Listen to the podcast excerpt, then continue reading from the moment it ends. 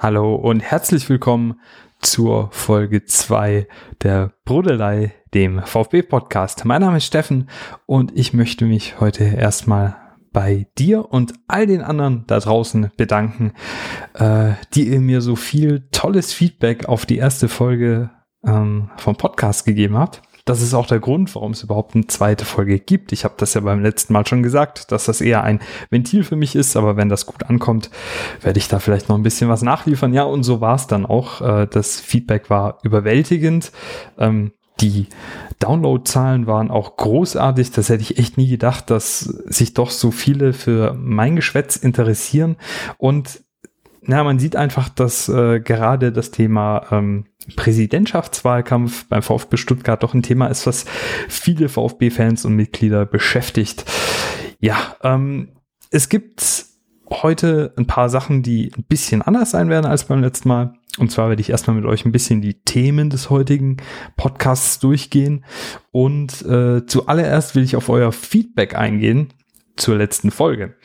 Und zwar hat Ed Kesselhelden ähm, das Feedback geschrieben, ähm, dass ich doch besser die Texte nicht komplett am Stück vorlesen soll, wenn sie aus irgendwelchen Quellen zitiert werden. Und da hast du natürlich völlig recht. Das ist mir auch beim Vorlesen schon aufgefallen. Ähm, ich dachte mir nur, naja, liest es mal vor, falls nicht jeder, der zuhört, VfB-Mitglied ist, aber ich hätte natürlich auch einfach ähm, Auszüge daraus zitieren können, wie du schon gesagt hast, und den Rest einfach in den Show Notes verlinken können. Das wird nun in Zukunft auch so passieren. Ähm, dann gab es noch äh, Feedback von Ed Kulisilas. Ähm, hat geschrieben, ähm, im Kern der Sache hättest du absolut recht, auch wenn das Ganze etwas so zielmäßig daherkommt. Mir gefällt dein Herzblut für die Mannschaft. Das sollte bei uns allen im Vordergrund stehen, pro Hitz, pro Fugt oder neutral. Da hast auch du natürlich völlig recht. Und ähm, ja, mein, mein Vater hat mich früher schon immer äh, einen alten Sozi genannt und dementsprechend passt das auch. Ne? Mir ist einfach wichtig, dass er dich auch schon auf Twitter so gesagt, dass ähm, mein Verein, der VfB Stuttgart, für Werte steht, die ich auch vertreten kann. Und das ist definitiv nicht für den Erfolg über Leichen zu gehen und jegliche Ethik und Moral zur Seite zu kehren. Fanfi Vize hat geschrieben, dass es wünschenswert wäre, wenn noch eine zweite Person zumindest dabei wäre, weil es sonst ein bisschen eintönig wird. Das überlege ich mir für die Zukunft tatsächlich. Da schauen wir einfach mal, wie sich das entwickelt und wie euch das weiterhin so gefällt. Ne? Ja, genau. Es gibt ein paar Änderungen und zwar solltet ihr mit dem heutigen Podcast, mit der heutigen Ausgabe schon Kapitelmarken, die ihr in euren Podcatchern anwählen könnt, sehen. Ähm, die Dokumente werden, wie gesagt, in Zukunft in den Show Notes stehen, statt voll zitiert zu werden. Und äh, ja, der Podcast sollte mittlerweile auch auf allen gängigen Podcatchern und Podcast-Plattformen zu finden sein. Apple hat zwar versucht, mir einen Strich durch die Rechnung zu machen, aber das konnte dann doch noch abgewendet werden. So, dann kommen wir mal weiter. Und zwar will ich heute erstmals über Transfergerüchte sprechen. Äh, wir befinden uns ja jetzt ähm, quasi in der Winterpause, kann man das so nennen? Nein, aber in der Wintertransferphase.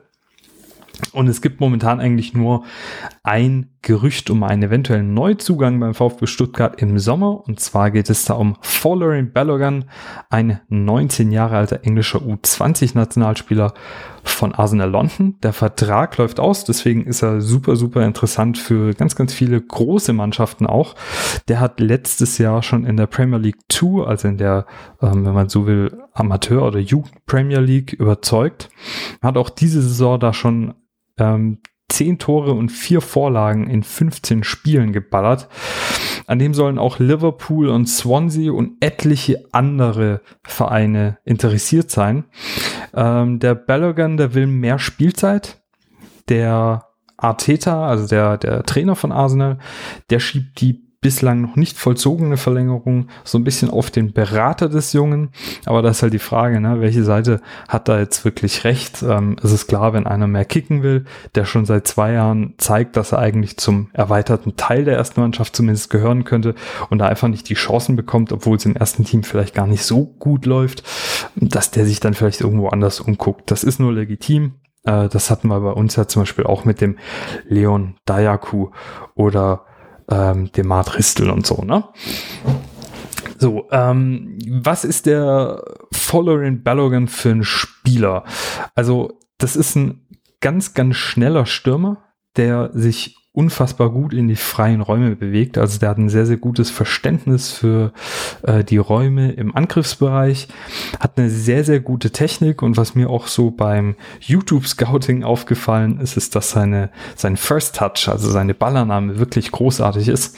Hat auch einen sehr guten Abschluss, ist dabei aber auch nicht zu eigensinnig. Also er spielt auch wirklich gute Bälle auf seine Mitspieler. Was nicht so stark ist, sind seine Kopfballwerte, wobei er, glaube ich, auch nicht so der klassische Stürmer ist, den man über äh, hohe, lange Bälle auf den Kopf anspielt. Das ist eher einer, der den, ja, der den Pass in den Raum braucht und der dann mit dem Speed und, und dem Auge überzeugt. Ich finde, er ist unserem Silas nicht so ganz unähnlich. Ähm, hat vielleicht nicht ganz den Speed und nicht ganz diese Schnörkel im Spiel, ist ein bisschen zielstrebiger Richtung Tor dafür. Es gab da zwischenzeitlich auch nochmal eine andere Meldung, ähm, nämlich Football Insider 247.com hat berichtet exklusiv, er würde zu RB Leipzig gehen. Dafür konnten sie aber keine Quelle nennen und ich konnte das auch im weiteren, äh, in der weiteren Nachforschung nicht wirklich verifizieren, dass da irgendwas dran ist.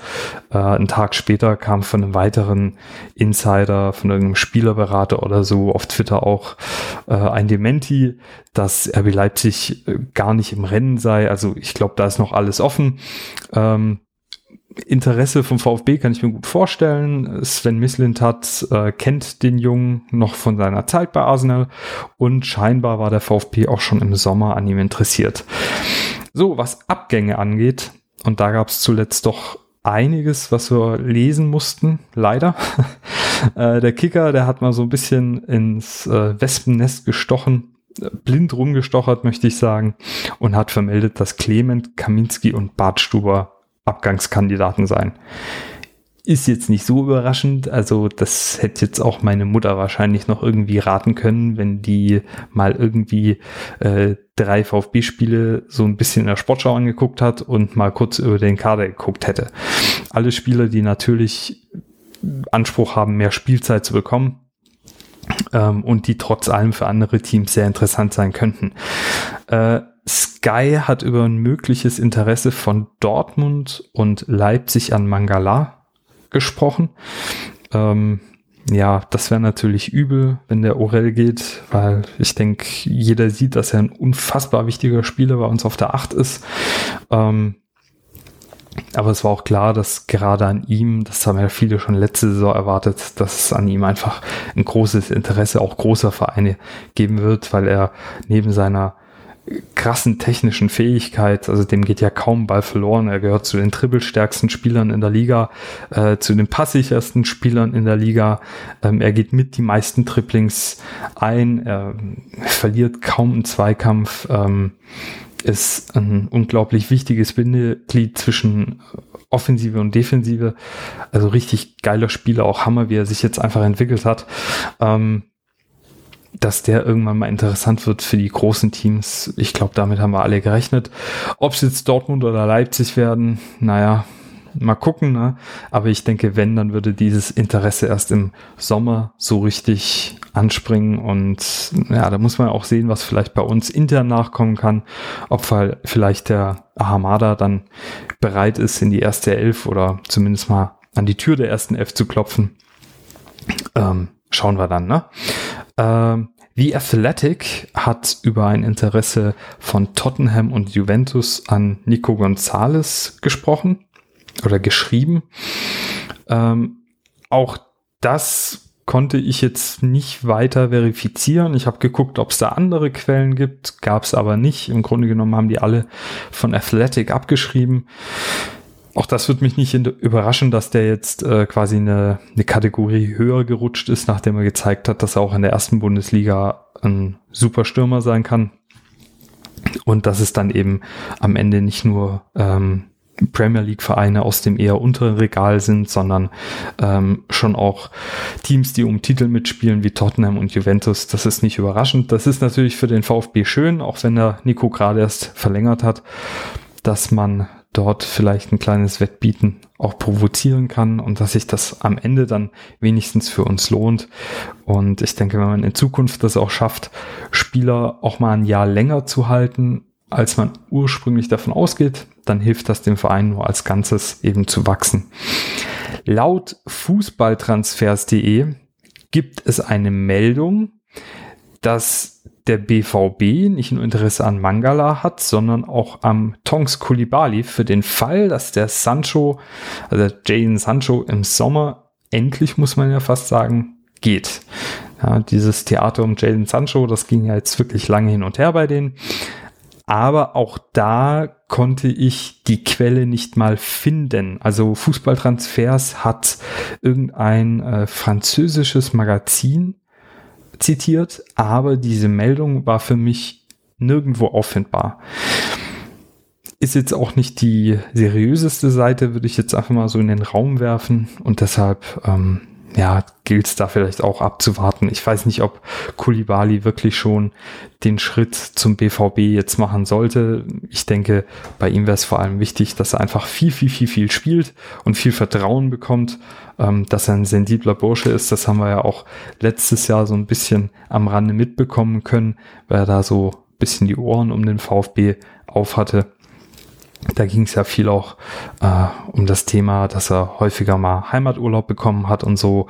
Und ja, ich denke, da kommt ein Wechsel ähnlich zu früh, wie ich mir auch kaum bei Silas vorstellen kann, dass der im Sommer wirklich schon geht, außer da käme jetzt ein absolutes Hammerangebot, weil auch der scheint gerade richtig angekommen zu sein und sehr froh zu sein, dass er richtig angekommen ist. So, dann kommen wir mal zur Analyse des letzten Spiels gegen den FC Augsburg. Das war ein echt interessantes Spiel. Ich habe ja im letzten Podcast gesagt, dass ich den FCA eher sehr tiefstehend erwarte, äh, dass sie selbst auf Konter spielen werden, gucken werden, dass der VfB ihnen Räume gibt beim eigenen Angriffsspiel, weil der VfB eben auch sehr, sehr hoch presst und ähm, gerade zwischen Defensive und Mittelfeld da manchmal dann doch Räume bietet.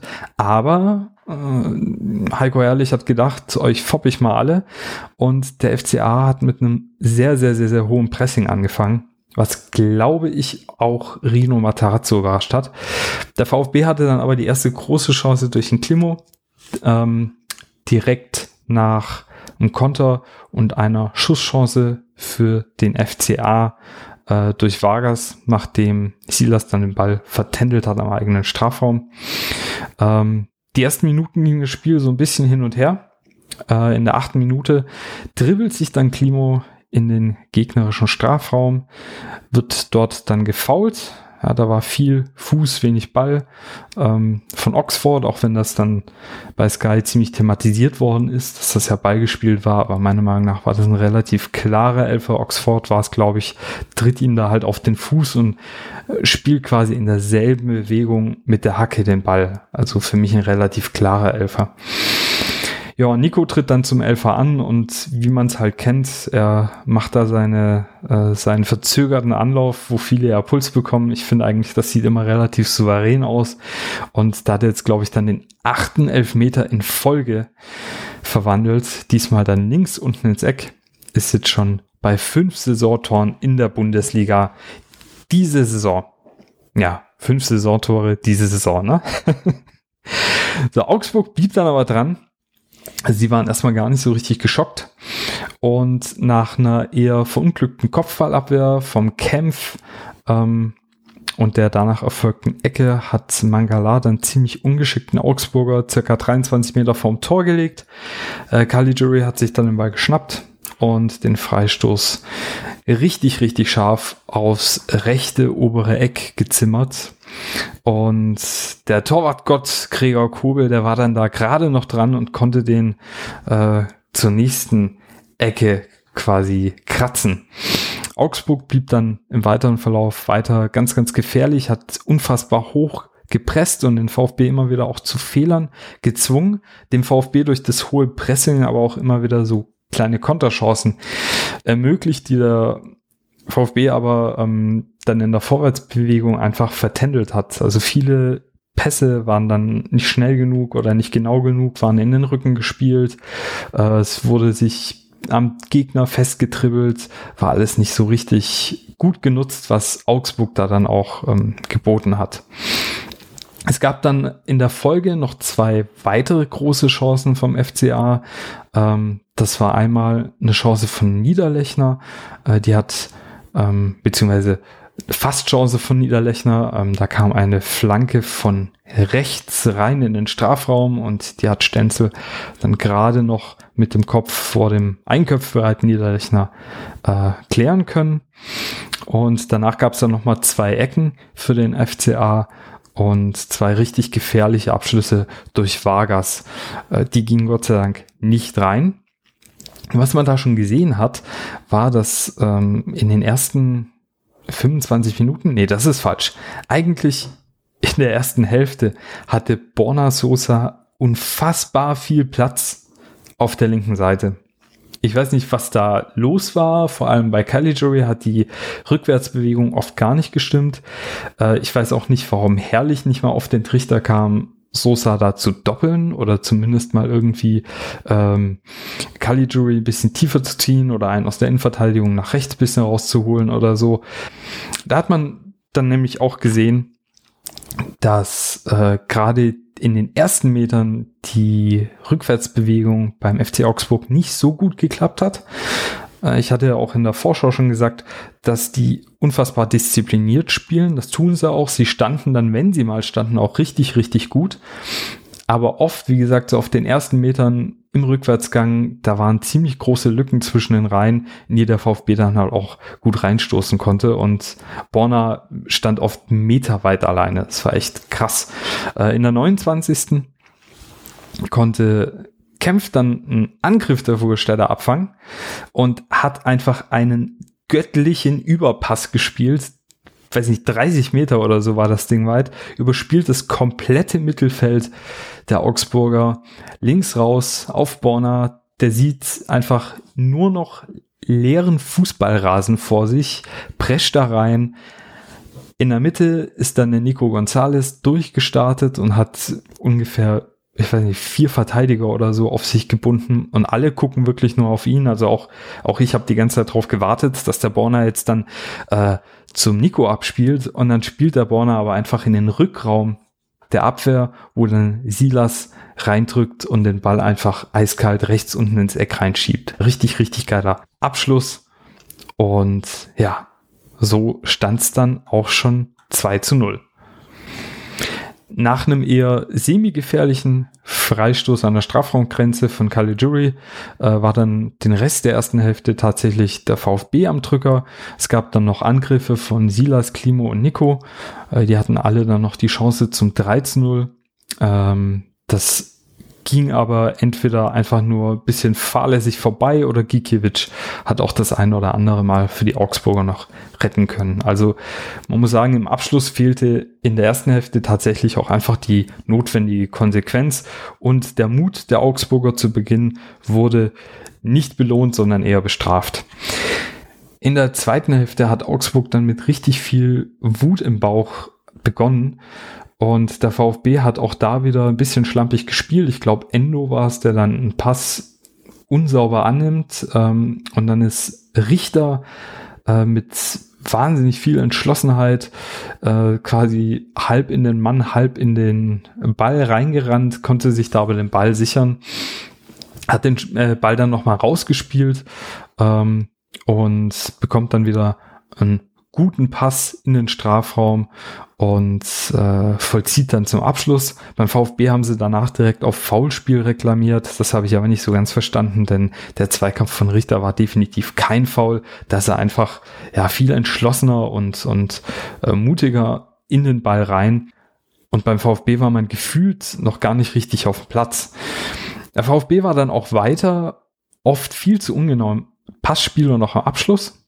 Und Augsburg war aber immer wieder gefährlich über die Flügel. Also da stand das Spiel so ein bisschen auf der Kippe und ähm, Die ersten zehn Minuten von der zweiten Hälfte gehörten definitiv den bayerischen Schwaben. Hm. Allerdings hat es auch den letztendlich an Genauigkeit dann vorne gefehlt. Ab der 55. hat man dann gemerkt, dass äh, der VfB langsam dominanter wurde. Und äh, dann hat man die Augsburger immer weiter hinten reingedrückt. In der 60. gab es dann nochmal so ein kleines Highlight. Äh, da ähm, konnte sich Klimo so ein bisschen durchtribbeln in den Strafraum rein, schießt und der Schuss wird abgewehrt. Äh, Nico bekommt dann den Ball irgendwie auf den Fuß und hebt den einmal hoch und bringt dann einen richtig geilen Fallrückzieher aufs Tor, den Gikiewicz aber auch halten kann. Ähm, direkt danach kam es zur Ecke. Und im weiteren Verlauf der Ecke, also nachdem die Ecke eigentlich geklärt ist, erobert sich Nico Gonzalez auf dem rechten Flügel wieder den Ball, spielt dann einen richtig, richtig guten Flankenball in die linke Strafraumhälfte von Augsburg. Und da schiebt unser Kapitän, der Gonzalo Castro, den Ball dann zum 1 zu 3 Gikiewicz durch die Hosenträger ins Tor. Richtig, richtig geiles Tor. Wurde zuerst aberkannt, aber da hat der Videoschiedsrichter dann mal zu unseren Gunsten eingegriffen. Ähm, es war definitiv kein Abseits und dementsprechend stand es dann 3 zu 1. Äh, Augsburg war dann immer öfter ziemlich ungeordnet im Aufbau.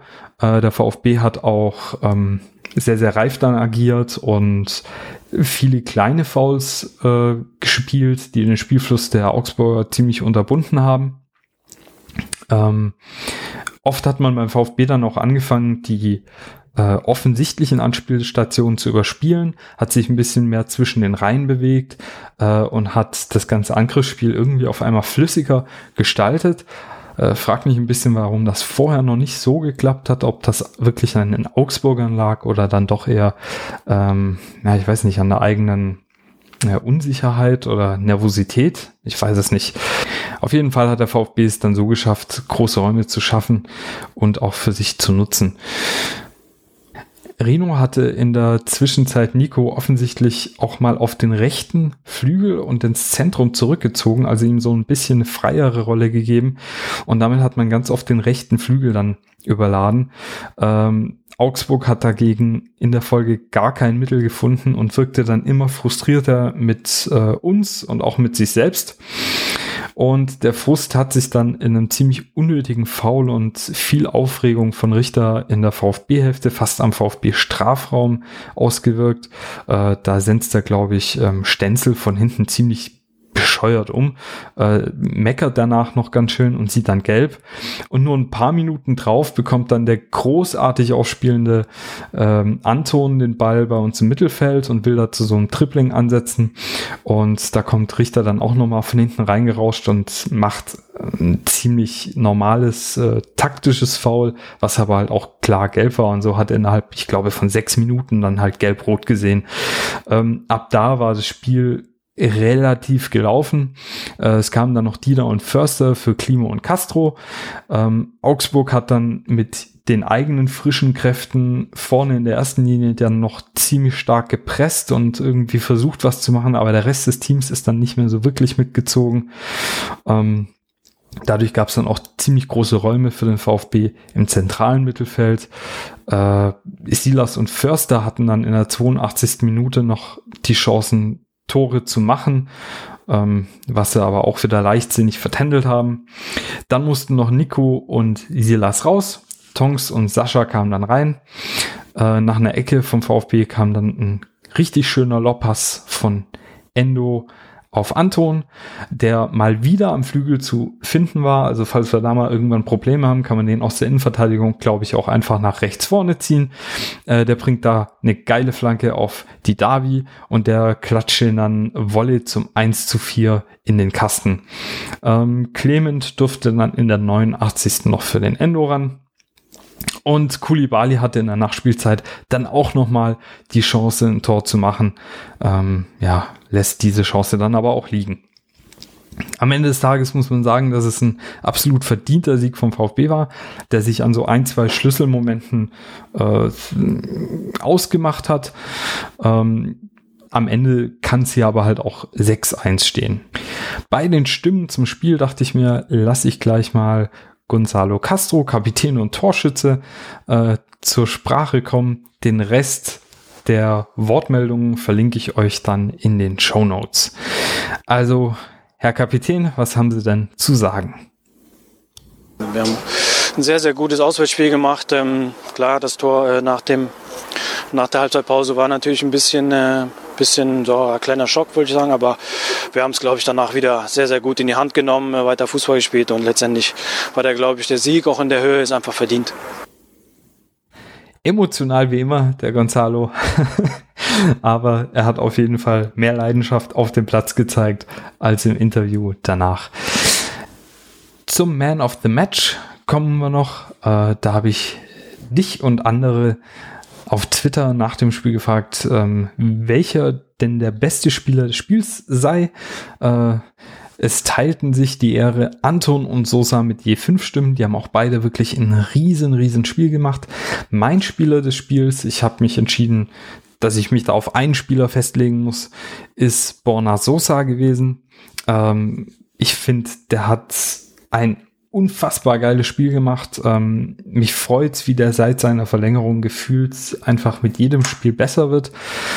Äh, er hatte 84 Ballkontakte, das waren die zweitmeisten hinter Anton, der die letzten zwei oder drei Spiele ja schon sowas wie unser Zehner in der Innenverteidigung war.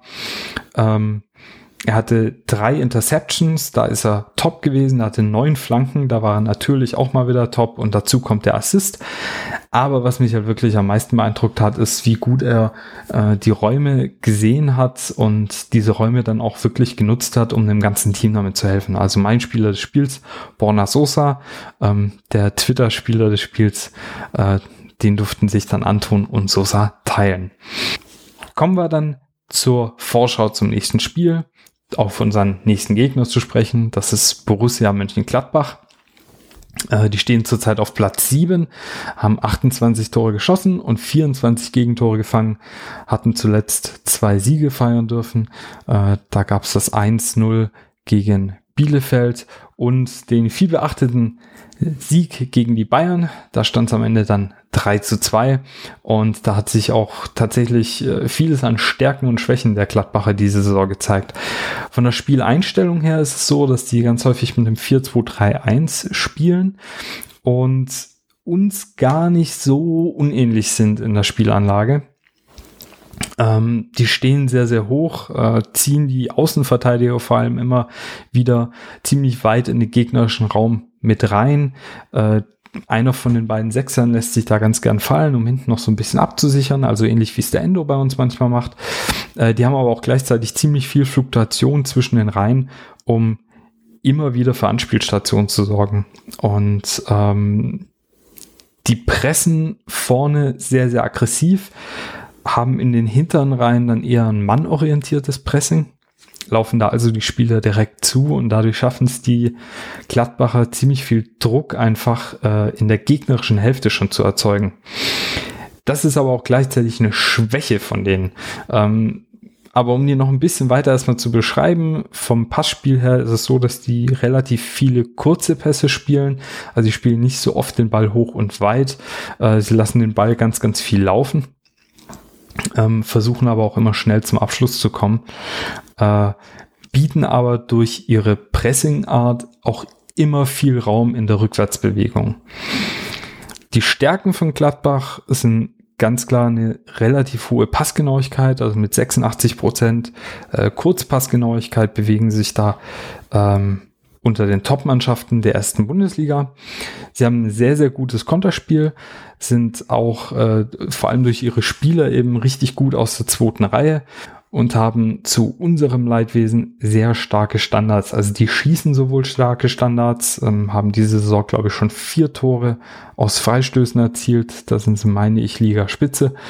Ähm, und sie kassieren durch Standards auch kaum Tore. Gut, das tangiert uns jetzt sowieso nicht so, weil unsere Standards ähm, wenn sie nicht gerade von Clement geschossen werden, ja doch äh, hin und wieder, naja, da hüllen wir mal lieber den Mantel des Schweigens drüber.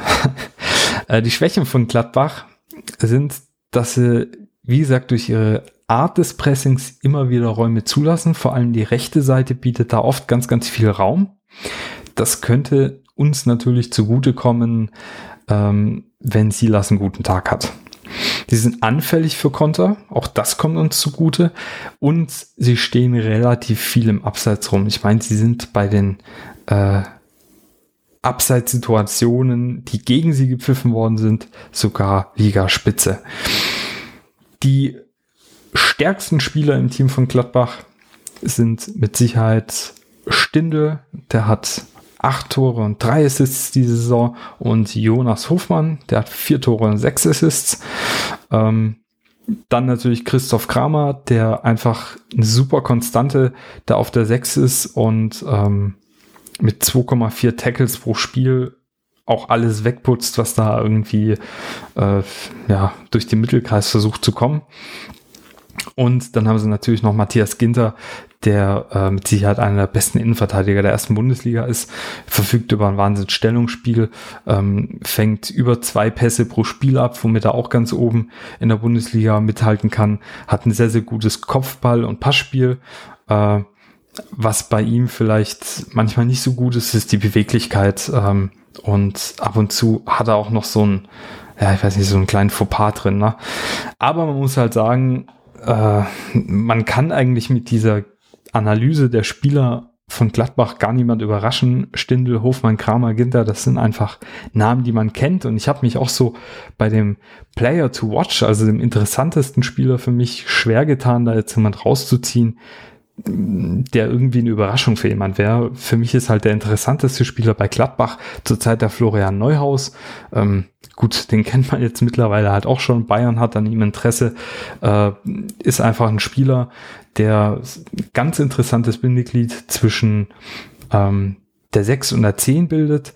Äh, hat richtig, richtig starke Distanzschüsse, hat ein super Passspiel, Wahnsinnsauge für die Mitspieler, ähm, ist sehr, sehr ballsicher, gibt durch die Art seiner Pässe seinem Team auch immer wieder viel Raum, weil er oft Flankenwechsel äh, versucht und dadurch das Spiel ganz unbequem für den Gegner verlagert. An was es ihm fehlt, ist vielleicht ein bisschen Dynamik und er ist mit Sicherheit jetzt kein Kopfballmonster, aber hat schon seinen Grund, warum manche in ihm sowas wie den neuen Groß sehen. Äh, kommen wir zu den verletzten und gesperrten Spielern. Beim VfB, da fallen weiterhin aus äh, Bobo Avucha, äh, Clinton Mola, ähm, Hamadi Al-Gadiui und Lee Eckloff. Die werden wahrscheinlich auch allesamt noch länger spielen, äh, noch länger fehlen. Ähm, Eric Tommy ist wie beim letzten Mal schon wieder fit. Äh, einige Seiten ähm, zitieren da noch einen gewissen Trainingsrückstand, aber Rino hat ja schon in den letzten Pressekonferenzen immer wieder angesprochen, dass er eigentlich soweit einsatzbereit ist. Also gehe ich davon aus, dass er auch äh, jetzt dann langsam mal im Kader stehen könnte zumindest. Ich finde nach wie vor, dass ähm, Erik Tommy ähm, viel für die Mannschaft geben kann und ich würde mich schon freuen, wenn er mal vielleicht auf die ersten Spielminuten jetzt zumindest kommt. Was interessant sein könnte, Nico Gonzalez und Silas Wamangituka drohen bei der nächsten gelben Karte sperren. Ähm, da müssen wir also aufpassen, was die Schiedsrichter wieder mit unseren Jungs da anstellen. Bei den Gegnern sieht's mit den Verletzten und Gesperrten folgendermaßen aus. Äh, da fehlen Müsel, Olschowski und Kisera. Das sind aber alles eher Nachwuchsspieler, die halt im Kader stehen bei Gladbach. Dann ähm, fällt Rocco Reitz aus und das wäre tatsächlich eigentlich mein Player to Watch gewesen. Ähm, der hat nämlich ein richtig, richtig starkes Debüt, wie ich finde, gefeiert, ist aber seither verletzt. Ähm, Lazaro fällt aus, Embolo und Plea. Äh, also auch das kommt uns ein bisschen zugute, dass da einiges an Potenzial dann noch ein bisschen liegen bleibt bei Gladbach. Und natürlich ist auch äh, Markus Thüram weiterhin gesperrt nach seiner Spuckattacke und den, ich glaube, fünf Spiele Sperre waren es.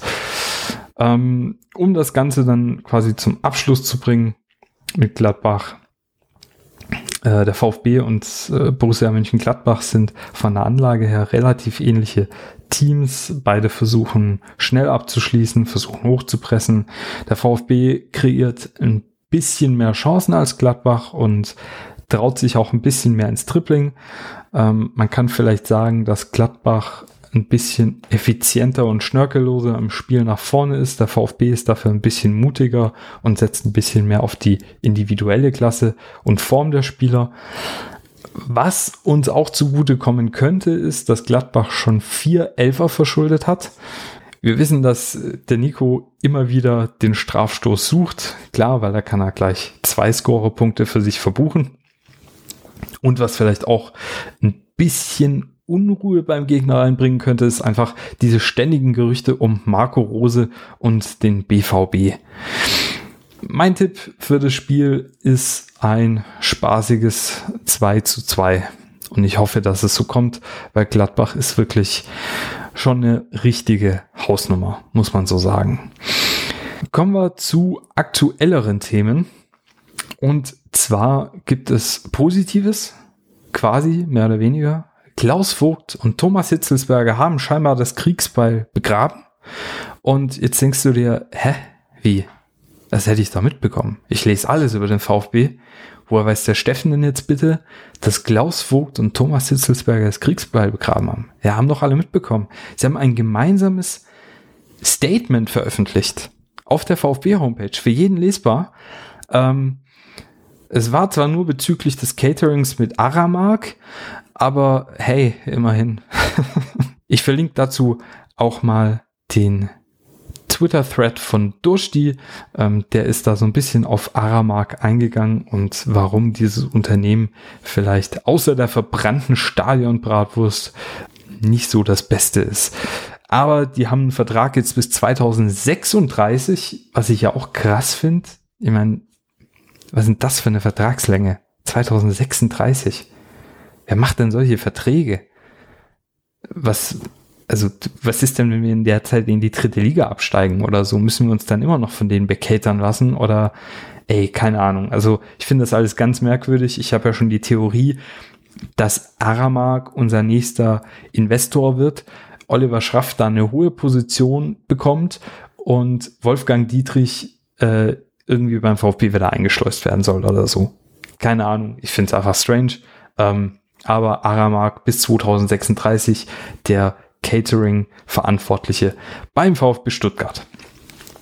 Äh, Kicker hat außerdem vermeldet, dass der Vereinsbeirat jetzt von einem Frankfurter Anwalt grünes Licht für Thomas Hitzelsberger als äh, Vereinspräsident bekommen hat. Also der Vereinsbeirat darf Thomas Hitzelsberger aus rechtlicher Sicht jetzt vorschlagen. Also zur Wahl vorschlagen für uns Mitglieder. Und ich meine, ich habe beim letzten Mal schon viel darüber abgekotzt, ja, aber wie kann man denn nicht verstehen, dass es bei dieser ganzen Geschichte weder um rechtliches geht, noch um die Person Thomas Hitzelsberger. Ich muss da vielleicht noch mal kurz ausholen. Ähm, ich habe nichts gegen Thomas Hitzelsberger. Oder sagen wir so, ich hatte nie was gegen Thomas Hitzelsberger. Ganz im Gegenteil. Thomas Hitzelsberger war für mich sowas wie der strahlende Stern am Fußballhimmel. Ich muss vielleicht erklären, ähm, dass ich in der VfB-Fanszene nicht so wahnsinnig aktiv war die letzten Jahre. Und äh, es hatte auch seine Gründe, warum ich in der ähm, Fanclub-Szene nicht mehr so aktiv war. Ich hatte nämlich nicht das Gefühl, dass ich dort mit den Leuten umgeben war, äh, ja, mit denen ich mich umgeben wollte, was nichts über die Fanclub-Szene auszusagen hat, sondern einfach nur mit den individuellen Personen, mit denen ich da zu tun hatte. Aber ich hatte immer das Gefühl, na, das ist, äh, ist nicht so richtig für mich und ich liebe den VfB, aber ich weiß nicht, ob die anderen VfB-Fans so ticken wie ich. Ja, nämlich, dass man, das hört sich jetzt blöd an, ne? aber dass man halt absolut gegen Diskriminierung von irgendwelchen Minderheiten oder anderen Menschen oder was auch immer ist, äh, dass man für Inklusion ist, dass man für Diversität ist und ähm, dass man als Verein für Werte einstehen sollte, die einfach über, über Geschäftliches hinausgehen und über Prestige und solche Sachen. Und Thomas Hitzelsberger war für mich so ein Ding, ich meine, er ist im, wenn man so will, im aktiven Profifußball, nee, Quatsch, andersrum. Er ist im, im öffentlichen Fußballerleben, zumindest mal in Deutschland, der einzige sich bekennende homosexuell lebende Verantwortliche. Und dass so jemand beim VfB Stuttgart im erzkonservativen Schwabenland Karriere macht, das hat mich echt stolz gemacht.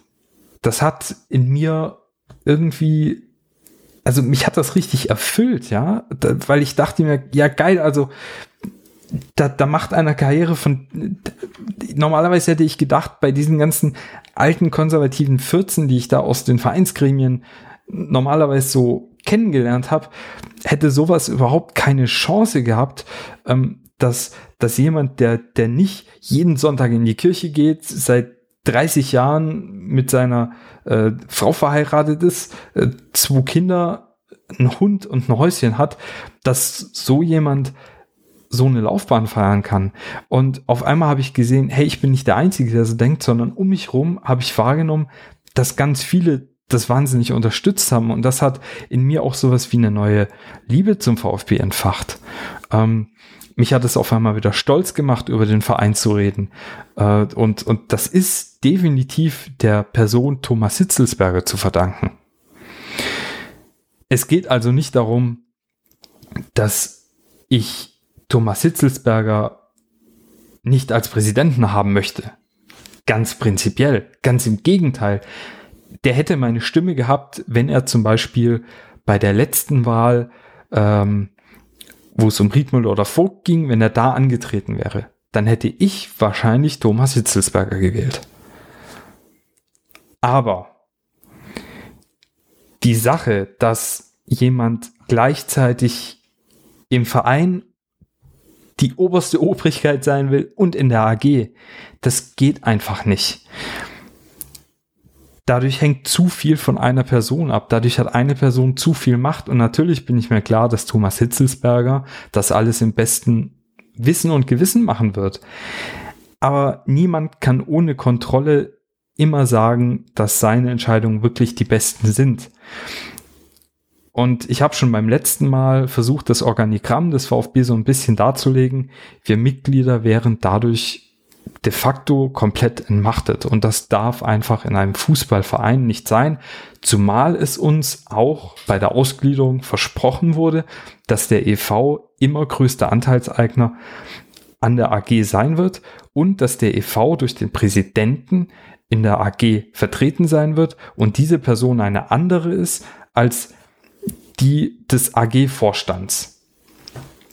Ähm, da hat sich dann jetzt in den letzten Tagen auch noch mal was ganz, ganz Schönes zugetragen, ähm, nämlich Ron Merz, den ich ja beim letzten Podcast schon genannt habe, der hat eine Satzungsänderung beantragt, die ist auch beim Verein eingegangen. Das hat er auf Twitter auch so quasi ähm, mit dem Rückschein des seines Einschreibens beweisen können. Er war auch beim SWR, da möchte ich gleich auch noch mal ein bisschen was ähm, zu sagen. Und in seiner Satzungsänderung geht es quasi genau darum, dass jemand nicht äh, im Verein eine verantwortliche Person und gleichzeitig im, in der AG eine verantwortliche Position haben darf. Und das ist absolut richtig. Und ich kann nur sagen, Ron, vielen lieben Dank dafür, dass du äh, dir die Arbeit gemacht hast und ähm, dass du diesen Schritt gegangen bist. Ron war daraufhin am Sonntag bei SWR, bei Sport im Dritten zu Gast und äh, was sich dazu getragen hat, war eigentlich an Lächerlichkeit kaum mehr zu überbieten. Ähm, da wurde das Thema im Vornherein groß angekündigt. Man will hier den Präsidentschaftswahlkampf ähm, bisschen äh, beleuchten und hat äh, da ein paar Gäste zu eingeladen und einen Sportanwalt befragt und hat noch den Ron Merz eingeladen. Und am Ende war es so, äh, dass der Grund der, der, der, der Verärgerung der Fans überhaupt nicht dargelegt worden ist. Ähm, es wurde überhaupt nicht ähm, auf die Briefe, auf die offenen Briefe von Thomas Hitzelsberger und Klaus Vogt eingegangen. Das heißt, Fans, die diese Briefe nicht gelesen haben, werden auch gar nicht wissen, um was geht's da jetzt eigentlich, sondern vielmehr wurde es im SWR zu einer mm, ja, zu einem Personenkampf gemacht.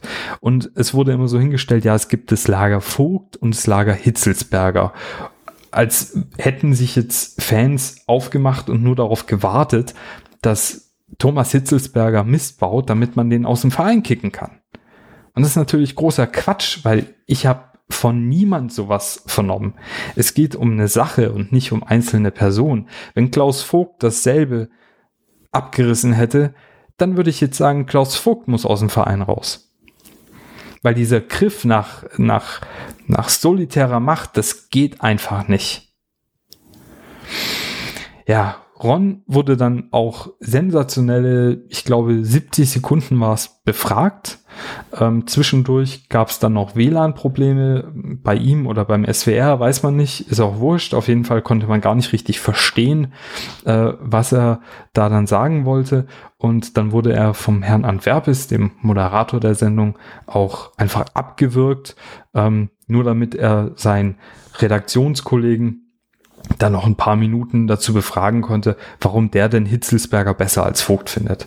Also, wie ich finde, eine Show unter aller Kanone. Ich habe früher selbst ein Praktikum beim SWR gemacht und kann nur sagen, äh, liebe ehemalige Kollegen sozusagen, das war nichts. Das war gar nichts. Das war eine richtige Scheißsendung. Entweder ihr geht so ein Thema ernsthaft an, wenn ihr merkt, es ist umfangreicher, oder ihr setzt eure Prioritäten während der kurzen Sendezeit anders oder ihr lasst es einfach bleiben. Weil so war das nur sehr, sehr, sehr, sehr oberflächliche äh, Berichterstattung, die nicht mal ansatzweise erklärt hat, um was es in diesem Konflikt überhaupt geht. Äh, ja.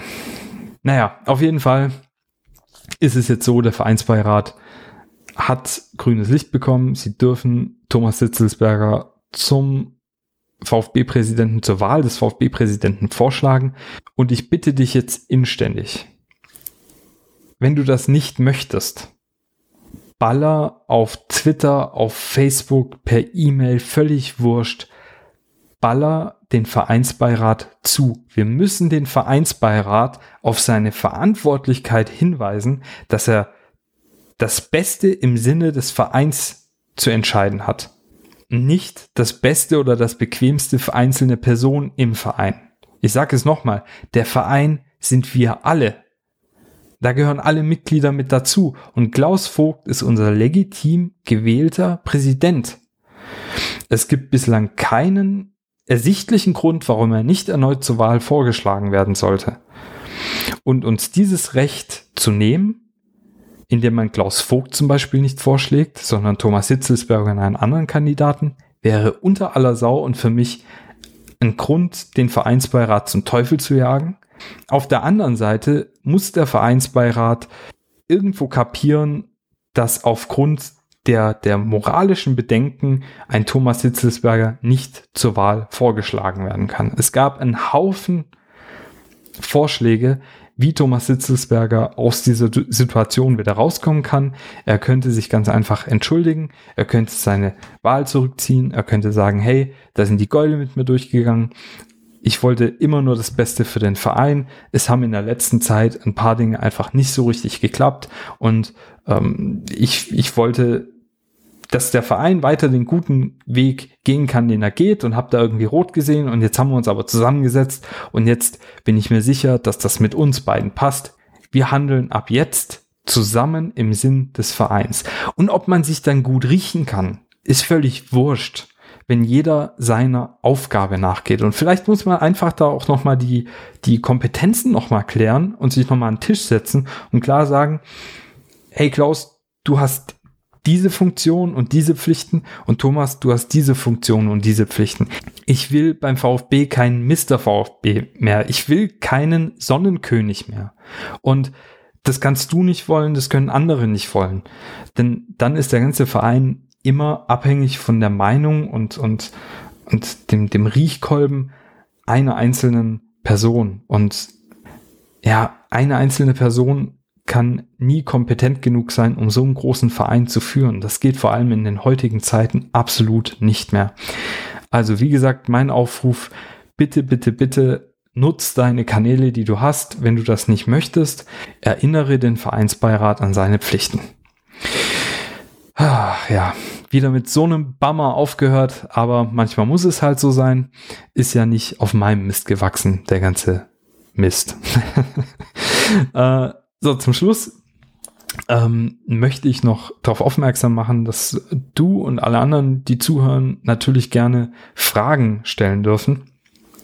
Ähm, ich werde gucken, dass ich die nächsten Folgen immer na, Mittwoch oder Donnerstags veröffentliche. Ähm, mit dieser Folge wird es wahrscheinlich jetzt Donnerstagabend werden. Äh, ruhig Fragen an mich zum Podcast, zum Spiel, zum Gegner, zu einzelnen Spielern, zu Gerüchten oder oder oder hier reinballern. Die werde ich dann dementsprechend auch zitieren, in den Show Notes verlinken. Ähm, außer sie sind zu lange, dann zitiere ich sie natürlich nur auszugsweise. Und ja, ansonsten wünsche ich äh, dir viel Erfolg beim Spiel gegen Gladbach. Ähm, ich hoffe natürlich, dass mein Tipp äh, nicht eintrifft und wir Gladbach die drei Punkte stibitzen können, beziehungsweise wir sie bei uns zu Hause behalten. Das wäre ja auch mal schön, wenn wir einen Heimsieg feiern können. Ansonsten freue ich mich, dass du zugehört hast und sag mal tschö, bis zum nächsten Mal.